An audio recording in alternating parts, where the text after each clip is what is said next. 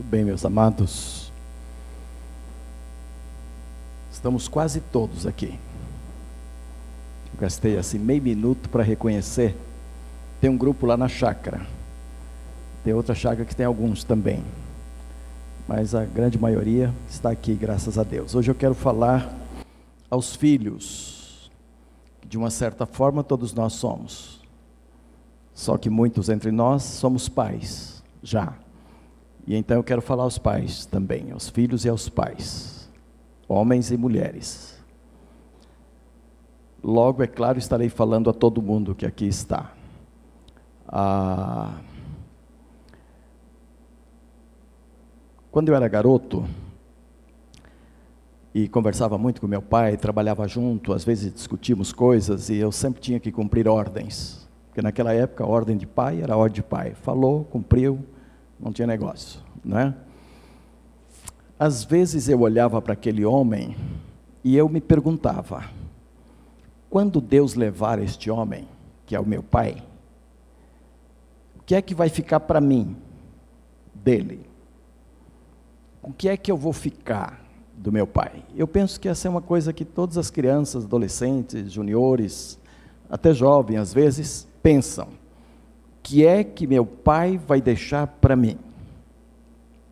Alguns que são mais voltados para questões financeiras e bens materiais e tal, chegam a pensar mesmo: que herança meu pai vai deixar para mim? Que tipo de herança meu pai vai deixar? E há alguns que até pedem para receber herança, herança em bens materiais, né, possessões materiais, antes mesmo de Deus levar os pais, já querem a sua parte. Foi assim na Bíblia também. Jesus contou uma história assim: dá minha parte que me pertence, que eu vou gastar e tudo. O que é que os pais podem deixar e devem deixar para os filhos? De que forma devem deixar? E o que é que os filhos devem de fato desejar dos pais?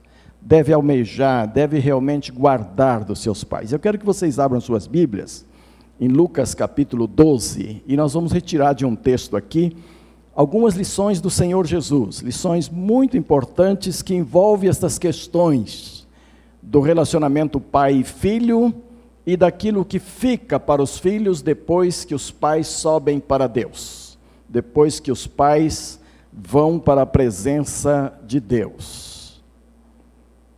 Lucas 12, verso 13.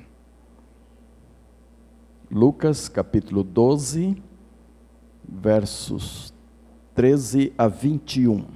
Diz assim o texto: Alguém da multidão lhe disse: Mestre, dize a meu irmão que divida a herança comigo. Respondeu Jesus: Homem, quem me designou juiz ou árbitro entre vocês?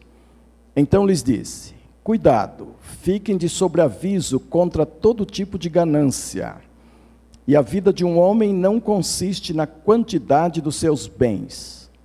Então lhes contou esta parábola. A terra de certo homem rico produziu muito. Ele pensou consigo mesmo: O que vou fazer? Não tenho onde armazenar minha colheita. Então disse: Já sei o que vou fazer. Vou derrubar os meus celeiros e construir outros maiores e ali guardarei toda a minha safra e todos os meus bens. E direi a mim mesmo: Você tem grande quantidade de bens armazenados para muitos anos, descanse, coma, beba e alegre-se. Contudo, Deus lhe disse: Insensato, esta noite a sua vida lhe será exigida. Então, quem ficará com o que você preparou? Assim acontece com quem guarda para si riquezas, mas não é rico para com Deus. A primeira observação é que o homem tinha razão de procurar a Jesus. Aquele moço que procurou o Senhor Jesus sobre a herança tinha razão de fazê-lo, porque o Velho Testamento tinha normas. Deus tinha estabelecido normas sobre herança. O que fazer com a herança, como dividi-la. Mas nem todo mundo conhecia, nem todo mundo sabia ler, nem todo mundo tinha acesso aos livros da lei. E então, quando havia dúvida a respeito, procurava-se um mestre, procurava-se um rabino para esclarecer a situação. E muito provavelmente o que estava ocorrendo aqui é que morreram os pais de alguns herdeiros ali, entre eles esse que procurou Jesus, e o irmão mais velho, além de ter porção dobrada, quando os pais morriam, o irmão mais velho assumia a questão das posses, assumia tudo e tratava da herança. Não era como hoje, que você tem advogados para fazer inventário, você tem leis minuciosas e tudo isso. O Velho Testamento tratava dessas questões, tanto em Levítico como em Deuteronômio, você tem tratamentos a esse respeito. Mas quando não se conhecia isso, procurava-se um rabino. E então o moço estava correto, ele procurou Jesus, mestre, rabino você que está ensinando as coisas para nós, ajude o meu irmão a dividir direitinho a herança. Algumas coisas poderiam estar acontecendo. O irmão estava demorando para tomar providências, o irmão estava querendo ficar com mais do que porção dobrada entre eles, ah, o irmão estava postergando dar-lhe a propriedade que ele precisava receber do pai que havia falecido, ou o irmão queria passar-lhe a perna dá-lhe uma rasteira. Ou não acontece isso até hoje? Ou não há brigas até hoje por conta de heranças? Ou não há crimes até hoje por conta de heranças? E desavenças e dificuldades enormes até o dia de hoje, não é? Na verdade, muitos de nós gastamos muito tempo e trabalhamos muito para deixar alguma herança para nossos filhos. Há pessoas que trabalham dois, três períodos no dia, às vezes deixa outras prioridades e esfola a própria família no interesse de deixar herança para seus filhos, deixar algumas coisas para seus filhos. Outros olham os bens que Deus já deu, olha aquilo que Deus tem dado para eles e não olham com os olhos que Deus gostaria que nós olhássemos. Olha mais ou menos como esse homem aqui. Oh, eu tenho, eu posso, eu adquiri. A, a gente que olha para aquilo que adquiriu ainda bate no braço assim, ó, bem no músculo aqui, diz assim, ó, ganhei na força, nesta força do braço. E aí a Bíblia diz assim: maldito o homem que confia no homem e muita gente pensa assim, que não pode confiar em ninguém. Maldito o homem que confia no homem. Pensa que daí não pode confiar em ninguém. E bota todo mundo na roda. Mas vai lá para o versículo que diz assim: Maldito o homem que confia no homem que confia no seu braço. Então não é em todo homem que não se confia, não. É verdade que todo homem cai. Todo homem pode ser um mau exemplo de um, de um. e pode ser uma decepção de um lado para o outro.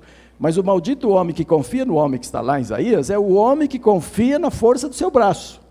O homem que olha para as coisas que conseguiu até então e acha que fez por conta própria, fez por força do seu poder, e não envolve Deus nisso, não percebe Deus nisso, não é grato a Deus, não olha para os seus bens como bênçãos de Deus na sua vida e bênçãos para a sua posteridade também. Como é que você olha para os bens que Deus lhe deu? Você que já tem um apartamento, como é que você olha para isso?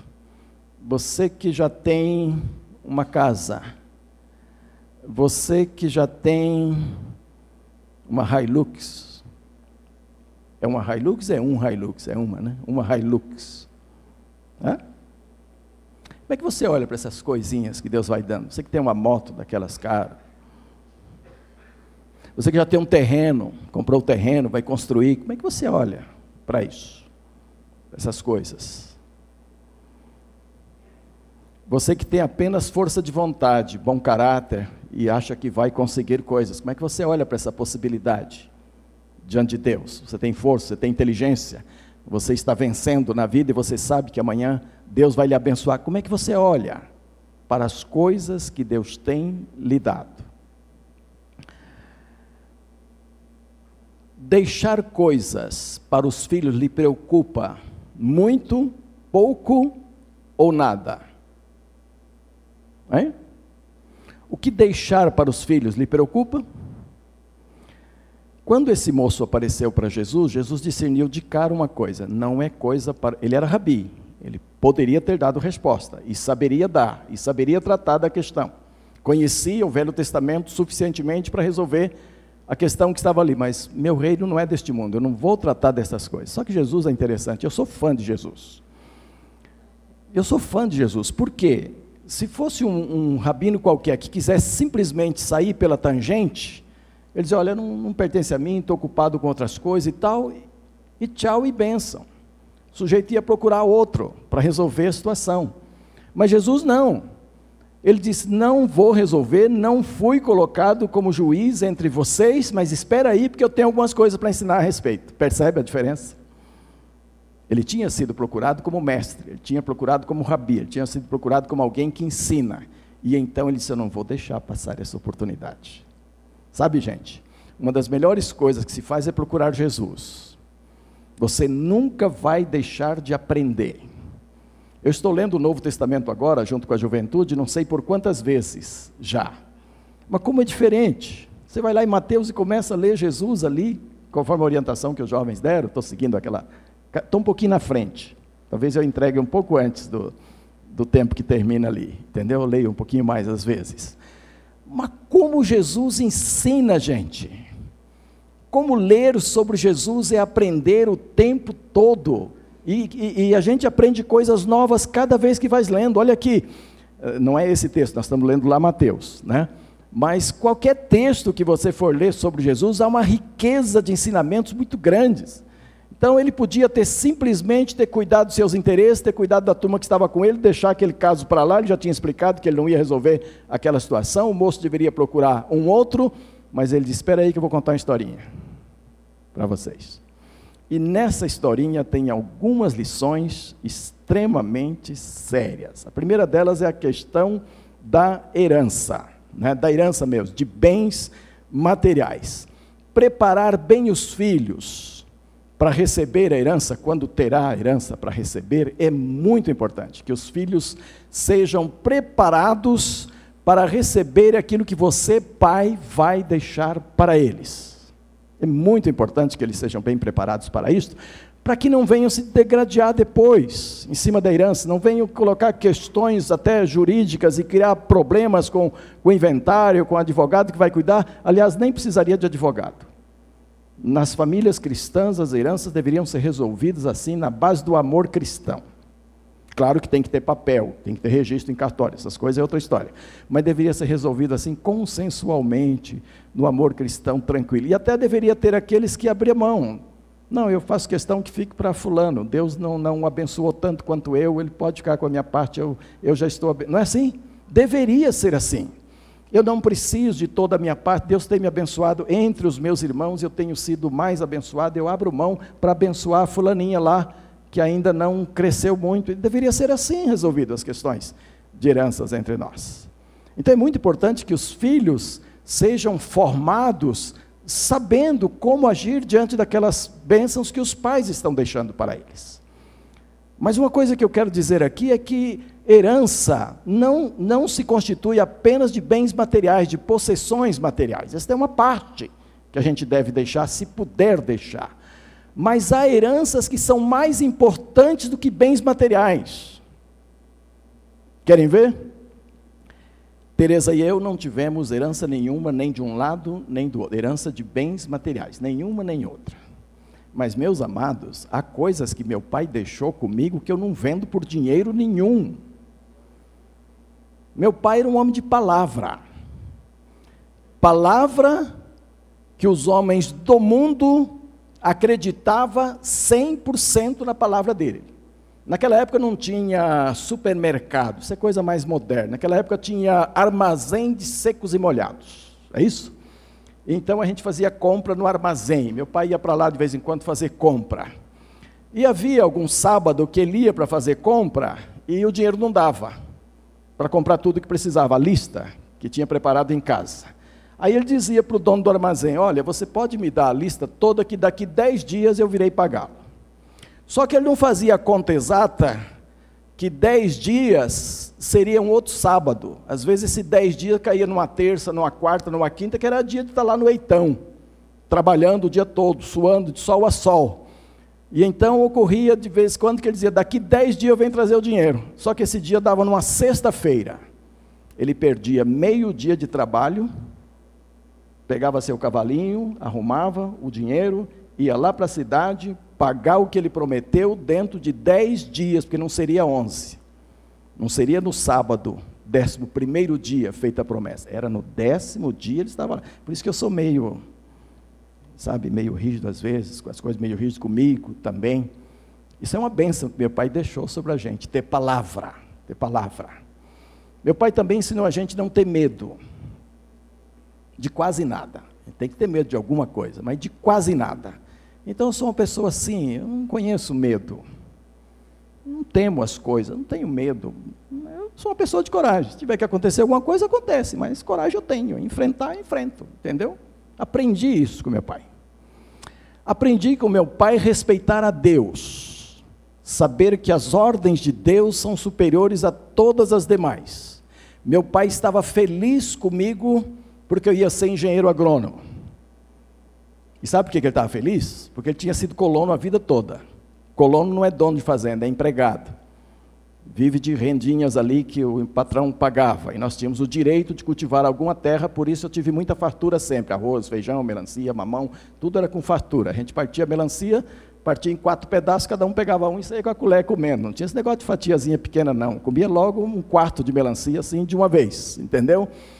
E, e, cortava o mamão, se a, se a, cor não agradasse, jogava para o chiqueiro, para os porcos, e cortava um que a cor agradasse, que fosse bem roxinho, bem bonito, bem gostoso, bem doce. O que era meio aguado, já ia para os porcos. Então a gente teve fartura, mas não tinha muito dinheiro, claro. Ah, mas, aí eu queria ser engenheiro agrônomo. E ele ficou muito feliz com a ideia, porque eu dizia para ele que eu, sendo engenheiro agrônomo, eu seria dono de uma fazenda, porque eu não queria ser um engenheirinho qualquer, eu queria ser um engenheiro bom, que realmente trabalhasse de acordo, queria comprar minha fazenda e eu queria ter uma fazenda modelo, onde os estudantes de, de agronomia viessem estagiar na fazenda. Isso deixava ele com um sorrisão. Ah, eu vou ajudar na tua fazenda. Eu vou lá ajudar a fazer as coisas direito. Maravilha, ele estava encantado com isto. E aí Deus foi me pegando, eu já contei essa história, você já sabe. Deus chamou uma vez, chamou a segunda, chamou a terceira. Na terceira eu me derramei todo diante do Senhor, saí debaixo de um pé de café com o olho inchado e vermelho, e fui para ele, ele olhou para mim e disse: O que, que aconteceu? Quem te bateu? Disse, não, eu estava com Deus lá debaixo do pé de café, e ele estava me chamando para o ministério, eu não vou ser mais engenheiro agrônomo, coisa nenhuma, não vai ter fazenda, mais nada, vou ser pastor. E ele disse, se Deus chamou, vai, porque Ele vai te abençoar. Então, um homem assim, tinha sua palavra, tinha seus alvos, seus objetivos, mas que amava Deus. E eu aprendi isto com ele. Meus amados, esses valores que os pais podem passar para os filhos estão muito além daquela herança que aquele moço chegou e falou para Jesus: Mestre, vem aqui ajudar o meu irmão a dividir a herança comigo. Muito mais, porque quando uma pessoa ganha estes valores através dos seus pais, ela saberá lidar com herança material se vier a tê-la, em algum dia. E se não vier ter herança, saberá lidar com os bens que Deus vier a dar um dia, através do seu trabalho, da sua inteligência, das suas posses, porque aprendeu, em primeiro lugar, lidar com seu caráter. A maior herança que um pai pode passar para o seu filho é um bom caráter, um caráter digno. Isso se faz passando ao filho a qualidades espirituais. A maior herança que se pode deixar para os filhos são qualidades espirituais. Levar os seus filhos a Jesus. Deixar os seus filhos conhecer Jesus. O William aceitou Jesus muito novo. Eu estava pensando que eu ia ter o privilégio de levá-lo a Jesus. Com quatro anos, ele aceitou Jesus. Aí eu perdi a oportunidade que passou foi muito cedo. Eu esperei, eu achava que ele ia crescer um pouco mais e tal, para depois eu falar de Jesus. E veio uma missionária lá, falou e aceitou Jesus. Mas as duas meninas eu levei a Cristo, aqui no meu joelhinho, entendeu? E elas aceitaram a Cristo comigo. Então, passar para os filhos esta herança de conhecer a Deus, esta herança espiritual, é o maior bem que você pode passar aos filhos. É o maior bem. Penso também que, nessa época em que nós estamos vivendo, é imprescindível que os pais passem aos filhos também uma herança cultural. Dê a faculdade aos seus filhos. Trabalhe para que eles façam a faculdade. Poupem para que eles tenham como fazer a faculdade. Acompanhe-os para dar-lhes um diploma superior. Creio que isto é, é muito importante. Também que os pais caminhem nessa direção, trabalhem isto e formem os seus filhos. Né? Ah, acredito também que as questões morais se constituem uma herança muito digna dos pais passarem para os filhos. Questões morais Aprendi pureza com papai e mamãe. Aprendi respeito à minha, à minha própria personalidade. Aprendi respeito ao meu corpo. Aprendi a cuidar muito bem da ética moral da minha vida, dos respeito às outras pessoas do respeito a mim. Percebe que tem uma porção de heranças que não custam muito, que você não precisa se matar de trabalhar lá fora para consegui-las Apenas você tem que separar tempo, priorizar a educação dos filhos, priorizar tempo com eles e passar esses conceitos que farão com que, sem herança material ou com elas, eles se sairão bem na vida.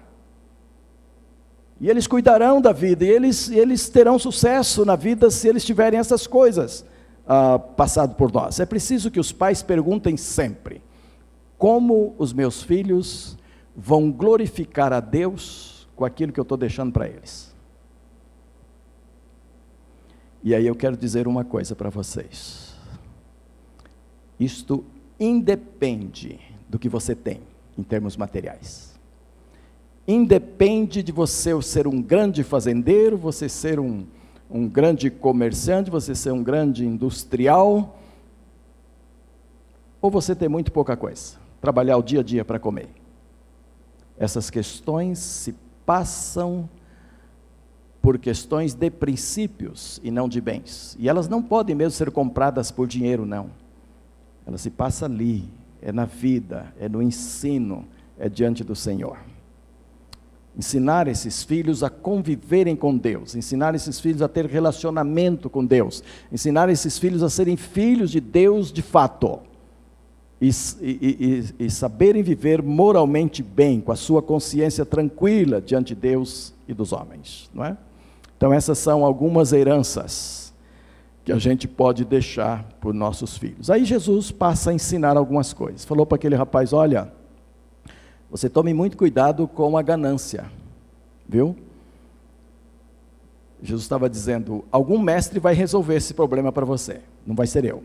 Mas um outro mestre vai, vai ver o Velho Testamento, vai olhar o que está lá e vai dizer exatamente como é que o seu irmão tem que lhe dar a herança. Agora, ao receber essa herança, e aqui ele está falando de bens materiais mesmo, de herança que o pai havia deixado, ao receber essa herança, você tome muito cuidado com a ganância. Porque a avareza, a ganância, leva as pessoas a cobiçarem coisas que não são suas. Mas Jesus estava falando mais do que isso. Ele estava falando mais ou menos assim: olha, cobiçar as coisas que são dos outros,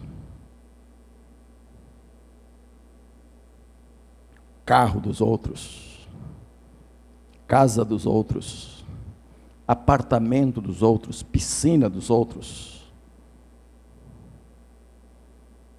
até roupa tem gente que cobiça. Ah, um dia eu vou ter um vestido como esse, entendeu? É. E olha de olho gordo em cima, entendeu?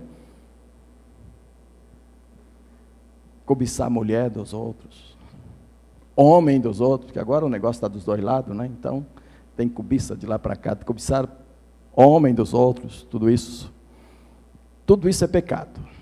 Mas sabe o que Jesus está falando aqui? Que valorizar em demasia aquilo que você tem, aquilo que Deus lhe deu, é tão pecado quanto cobiçar as coisas dos outros. É.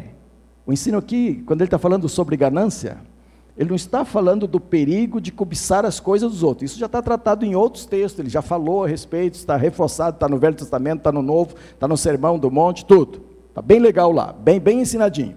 Mas aqui ele está dizendo: assim como é pecado cobiçar as coisas que não são suas, cobiçar as coisas dos outros, também é pecado supervalorizar aquilo que é seu. Então você vai receber herança, mas tome cuidado para não supervalorizá-la.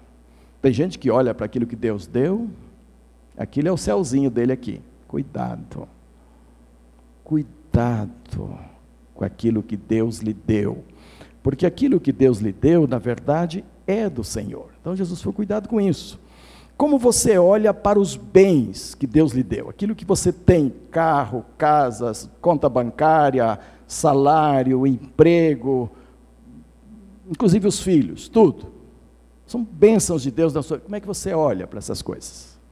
Se o seu olhar para estas coisas não incluir a glorificação a Deus, algo está errado com aquilo que você tem.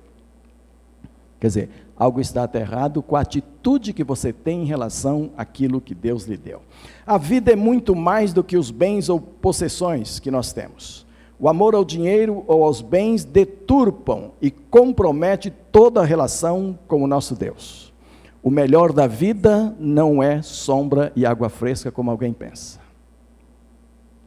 Os melhores momentos da vida é quando você está servindo a Deus através de pessoas. Não tem coisa igual. Você servir a Deus através de pessoas. Servir ao próximo servindo a Deus. Ajudar ao próximo, servindo a Deus. Levar alguém a Cristo, servindo a Deus. Não tem nada melhor. Não pense que uma redezinha na sombra de árvore, com, com água fresca ou Coca-Cola, é melhor do que isso. Não é. Especialmente Coca. A água até pode melhorar um pouco. Não é? mas não é melhor do que você pode pensar. Não pense nisso. Não deixe se enganar por essas coisas. Se você quer algo que realmente te realize, se você quer algo que realmente você volte para casa feliz, sirva alguém servindo a Deus. Não há nada que se compare a isto. Isso é maravilhoso. Pois é. Sabe por que, que tudo é assim? Porque Deus pode pedir a vida a qualquer momento. E as coisas vão ficar por aqui. Todas elas, todas elas, todas elas. Eu não esqueço uma casa que eu fui fazer um culto de dedicação.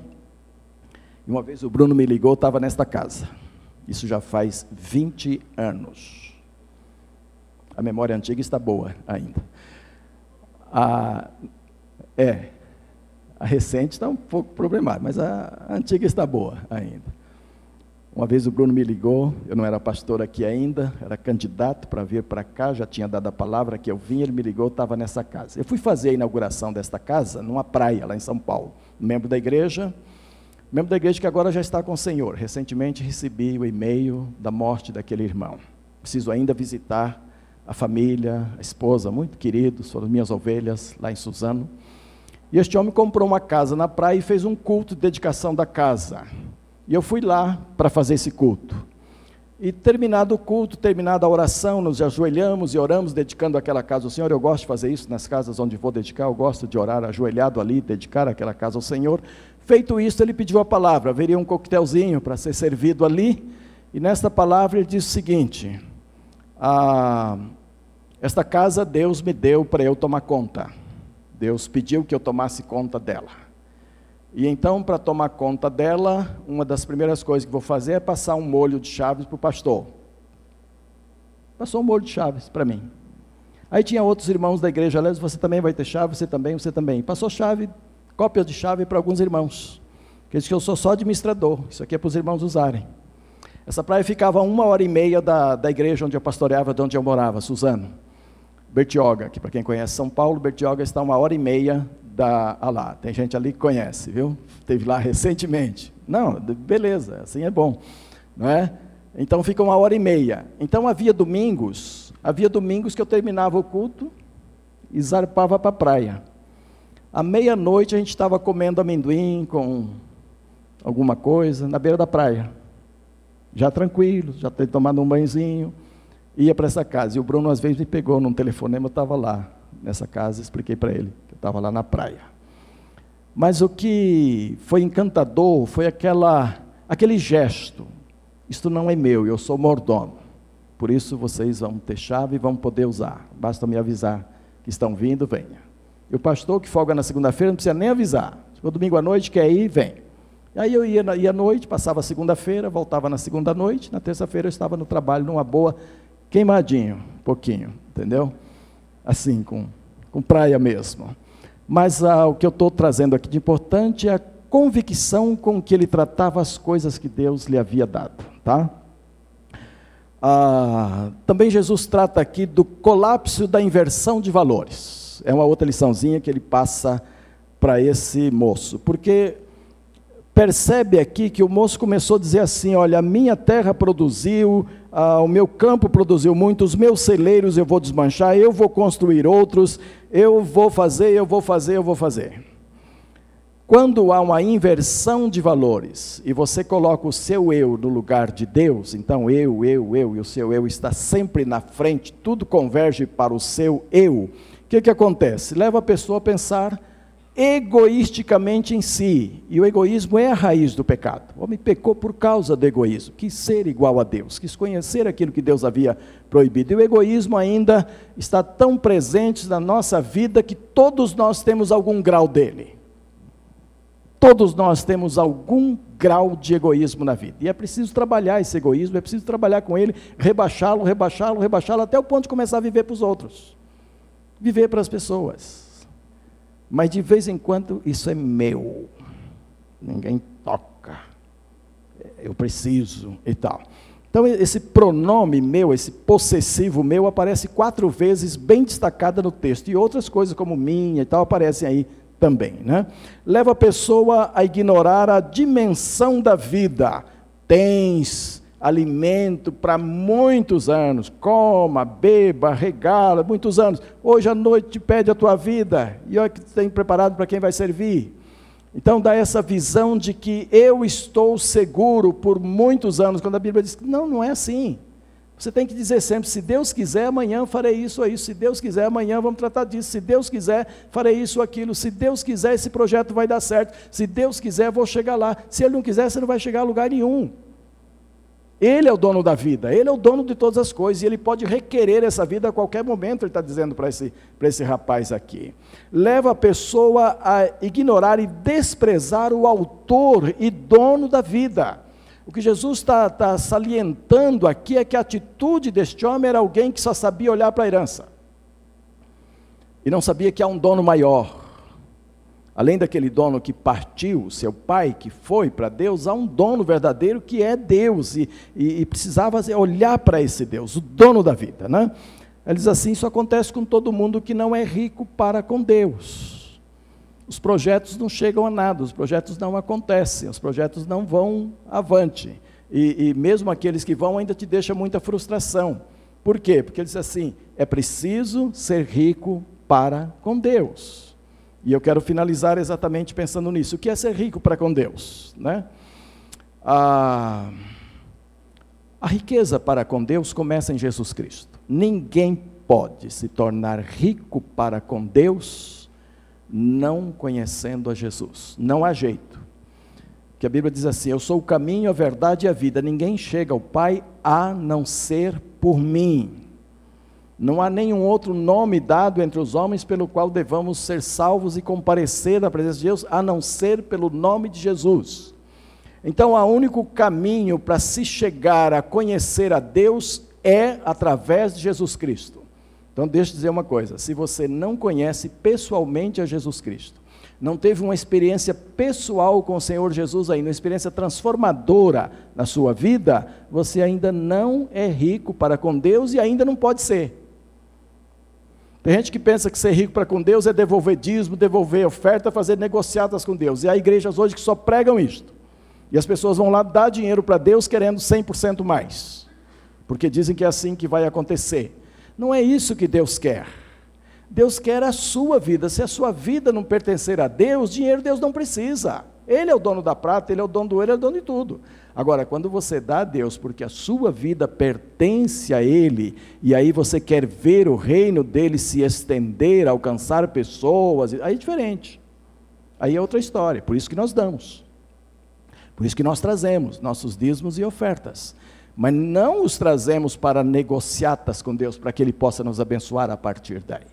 É preciso conhecer a Jesus Cristo. Essa é, é a única forma, a, a convicção de que sua vida pertence a Deus de fato. É uma insensatez, Jesus disse aqui.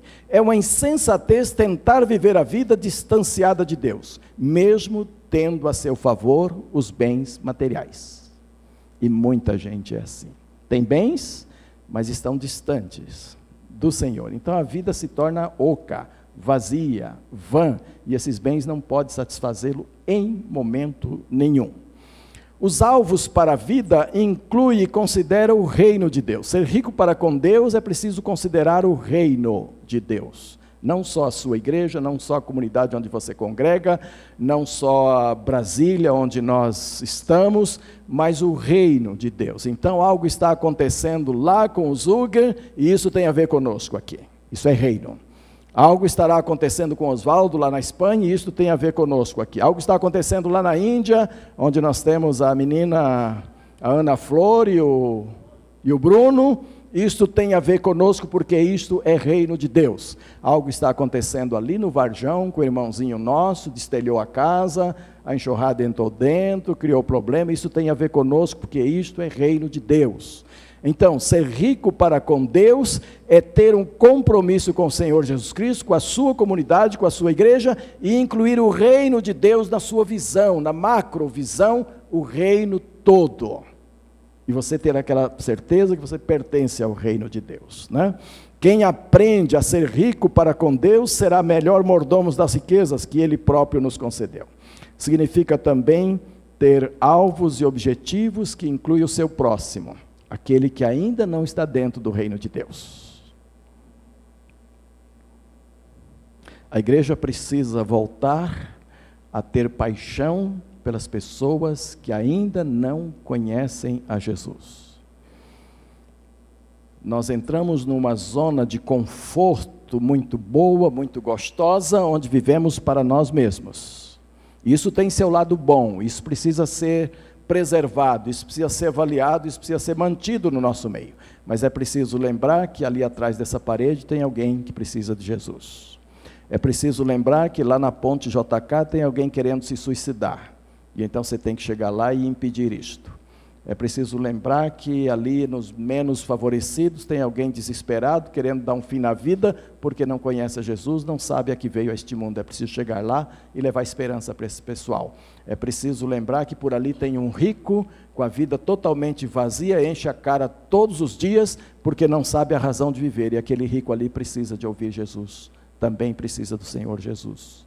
Senão a gente não é rico para com Deus. Então, ser rico para com Deus não é possuir propriedades espirituais, mas qualidades espirituais que nos identificam com Jesus Cristo, nos identificam com Ele. Eu quero fechar a minha palavra hoje, lembrando uma palavra do Senhor Jesus que diz assim: Onde estiver o seu tesouro, ali estará também o seu coração. Como é que você olha para as coisas que Deus lhe tem dado? Como é que você olha para os filhos que você vai deixar aqui neste mundo quando Deus te levar? Como é que eles vão glorificar a Deus por influência sua quando você não estiver aqui mais? O que é que eles vão lembrar de concreto que o seu pai e a sua mãe deixaram dignas de serem seguidas? Influências permanentemente glorificadoras a Deus. O que é que você está fazendo por isso?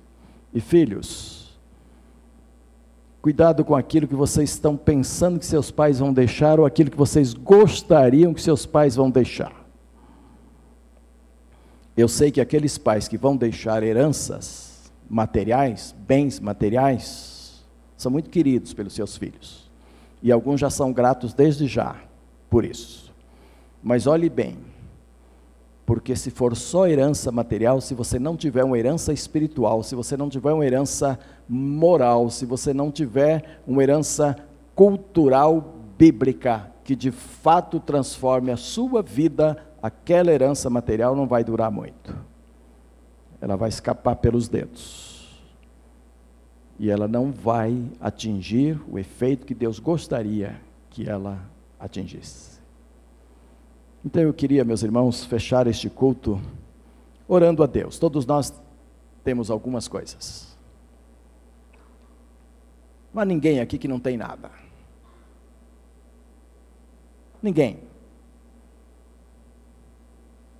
O homem de Deus perguntou para aquela viúva: O que tem lá em casa? Não tem nada, senhor. Não, o que é que você tem lá? Ah, uma botijinha de azeite, basta. Começa por ali. o homem de Deus foi lá e foi derramando azeite, foi derramando, foi derramando, foi derramando, deu para pagar toda a dívida que aquela mulher tem. Quando Deus pega, porque você coloca na mão dele aquilo que você tem, por menor que seja, por insignificante que seja, você não imagina o que Deus pode fazer daquilo que você tem. Tanto para você como para seus filhos, no futuro também. Então eu queria orar com aquelas pessoas que gostariam de dedicar alguma coisa que ela tem. Qualquer coisa que você tem. E não diga que não tem nada. Você pode dedicar a inteligência, você pode dedicar os talentos, você pode dedicar a sua formação cultural. Se você tiver fé em Jesus, isso é mais que qualquer outra coisa. Se Jesus for o seu Salvador, isso é mais que outra coisa. Comece por aí e dedique isso a Jesus. O que é que você quer dedicar a Jesus hoje? para que ele divida com você. Fique em pé nesse instante as pessoas que estão colocando alguma coisa diante do Senhor hoje. Talvez os filhos, os pais colocando os filhos para que eles saibam lidar com aquelas coisas que você vai deixar. Seu exemplo, seus bens, algumas coisas que vão ficar para eles. Tem pais que gostam de fazer testamentos antes para deixar tudo direitinho. Diz até para quem que vai ficar o cachorrinho, né? Tranquilo, tranquilo.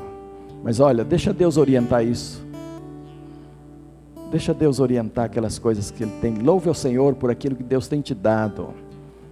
E peça sabedoria para que essas coisas edifiquem as pessoas que vão ficar aqui. Para que o reino de Deus encontre o seu lugar naquelas coisas que você tem, que Deus lhe deu.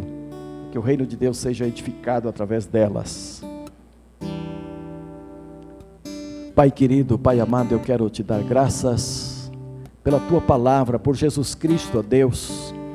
Como é bom nos encontrarmos com Jesus através da Sua palavra, porque Ele tem tanta coisa para nos ensinar, ó Deus. E se houver hoje à noite pessoas aqui apegadas a bens materiais, apegadas a, a possessões terrenas, ó Deus, eu quero te louvar porque eles têm essas coisas, mas não permita que se apeguem a elas a ponto dos seus corações esquecerem-se do Senhor e esquecerem das bênçãos maiores, ó Pai. Eu quero pedir sabedoria para nós pais aqui, para que possamos deixar para os nossos filhos aquelas coisas muito mais importantes do que os bens materiais, como a formação de um caráter impoluto a Deus diante do Senhor, um caráter refinado, um caráter verdadeiro deixar também, ó Deus, uma herança espiritual, pessoas que amem ao Senhor, pessoas que tenham compromissos contigo, pessoas comprometidas com o teu reino, ó Deus, que saibamos passar isso para nossos filhos com a vida, no nosso dia a dia. Ajuda-nos a, a restabelecer o valor da nossa palavra, ainda que hoje tenhamos tantos outros meios de garantir negócios e garantir compromissos, mas que a palavra dos crentes venha a ser aquele sim, sim, aquele não, não, reconhecido, ó Deus, e admirado pelas pessoas. Para que a nossa vida possa influenciar, fazer diferença na nossa sociedade, fazer diferença no nosso vizinho, nas pessoas que têm contato conosco. Abençoa os bens que estão sendo colocados agora diante do Senhor, ó Deus. E aqueles que vão ficar com esses bens entre nós, que sejam abençoadíssimos. E abençoa, Senhor, aqueles que ainda não têm nada, que estão começando a vida, que têm apenas sonhos, que esses sonhos se tornem realidades, realidades dentro do teu reino, realidades dentro do Senhor, para honra e glória do teu santo nome, ó Deus. Abençoa a igreja do Senhor para que aprenda a ministrar sobre estas coisas na nossa comunidade, para que entendamos bem a tua vontade e fiquemos dentro dela, honrando e glorificando o teu nome, ó Deus querido. Abra nossa visão também para as necessidades do mundo lá fora nos nossos dias para que não nos contentemos apenas te louvando, apenas te servindo, o que é muito gostoso, mas ajuda-nos a ir lá para onde as pessoas estão sofrendo necessidades, passando por necessidade, nas trevas mesmo, no pecado, no lamaçal, ó Deus. Ajuda-nos a chegar até essas pessoas como igreja do Senhor, para levar-lhes a mensagem que restaura, que dá nova vida, que coloca em contato contigo, Pai. Abençoa ricamente esta igreja na noite de hoje. Abençoa aqueles grupos que não estão conosco hoje, estão com trabalhos especiais, em retiros especiais, gastando tempo com o Senhor, gastando comunhão entre eles, se edificando. Que a graça do Senhor esteja ali presente também, abençoando essas vidas. Abençoa nós também ah, nesses dias, amanhã e depois, quando há pouco trabalho sendo feito, que as nossas vidas sejam totalmente dedicadas a Ti. Pois assim oramos em nome de Jesus. Amém. Amém, Senhor.